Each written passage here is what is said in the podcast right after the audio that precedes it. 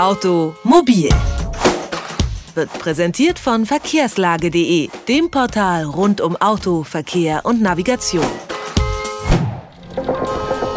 Automobil wird präsentiert von verkehrslage.de, dem Portal rund um Auto, Verkehr und Navigation. Sie fliegen durch die Gegend, erleiden für uns Prellungen und Brüche und müssen die schlimmsten Autounfälle überstehen, Crashtest-Dummies. Ohne sie müssten wir am eigenen Leib erfahren, wie schwer Verkehrsunfälle sein können. In der Unfallforschung waren Crashtest-Dummies mal ein echtes Novum. Vorher hat man Leichen in die Testautos gesetzt. Anhand der Verletzungen haben die Wissenschaftler dann abgeschätzt, wie sicher zum Beispiel ein Fahrzeugmodell ist. Über Crashtest-Dummies spreche ich nun mit Lars Hannawald von der Verkehrsunfallforschung an der TU Dresden. Schönen guten Tag. Tag. Schönen guten Tag. Wir alle haben ja schon mal ein Simulationsvideo gesehen, in dem ein Dummy durch die Gegend fliegt, weil das Auto vor eine Betonwand kracht. Aber werden Dummies heute überhaupt noch verwendet oder macht das alles inzwischen der Computer? Nee, es ist schon so, dass Dummies noch in Verwendung sind. Die Simulation äh, basiert natürlich auch auf vielen, vielen Annahmen. Ich kann also die Realität gar nicht so abbilden, wie ich das in der Simulation gern hätte. Und von daher wird es auch noch weiterhin Dummies geben, die sozusagen direkt als Proband im Fahrzeug messen, welche Belastungen beim Crash auf den ja, Kunstkörper in dem Sinne wirken. Dummies müssen ja einiges aushalten. Woraus besteht so ein Dummy eigentlich?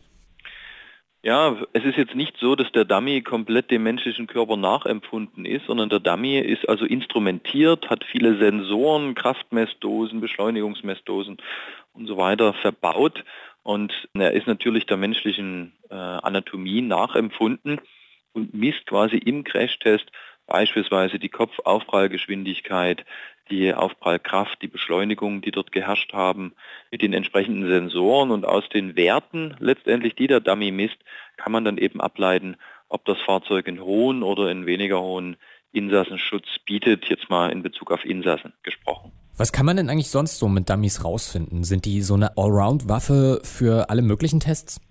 Nein, das sind sie nicht. Also man hat für sehr spezielle Tests auch die entsprechenden Dummies dazu, je nachdem, was man messen möchte. Also für den Fußgänger sind natürlich andere Körperteile und auch Verletzungen relevant und bei der jeweiligen Verletzung hat eben dann der Dummy auch die entsprechende Sensoren an Bord. Ähm, Sie können sich vielleicht vorstellen, dass beim Fußgängeranprall der Oberschenkelbruch relativ häufig ist und eben dann der Oberschenkel entsprechend nachgebildet. Bei Fußgängern macht man das teilweise auch so, dass man sozusagen nur den Oberschenkel als Oberschenkelimpaktor ausführt. Das ist dann also gar kein kompletter Dummy, sondern nur ein Körperteil oder einem Körperteil nachempfunden und dieser Oberschenkel Impaktor wird dann also auf die Haubenvorderkante geschossen, dann wird eben gemessen, wie stark ist die Belastung. Ja, und die Grenzwerte, äh, wie Sie schon ansprachen, für diese ganzen Belastungen, die wurden eben ursprünglich mal in den 70er, 80er Jahren mit Leichenversuchen sagen, herausgefunden. Das heißt, wann ist denn wirklich so eine kritische Belastung für den Oberschenkel da? Das wurde tatsächlich mit Leichenversuchen äh, durchgeführt und überhaupt herausgefunden.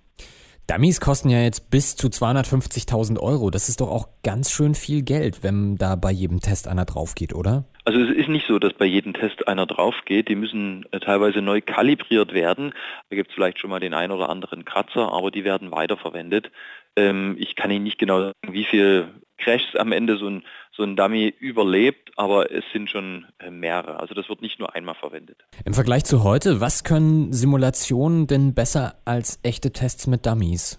Ja, besser ist die Frage. Ähm, Simulationen machen das Ganze natürlich schneller und auch weniger aufwendig. Also mit Simulationen kann ich mich erstmal überhaupt in die Region bewegen, in der ein Airbag auslösen sollte. Jetzt war ein Beispiel eines Airbags.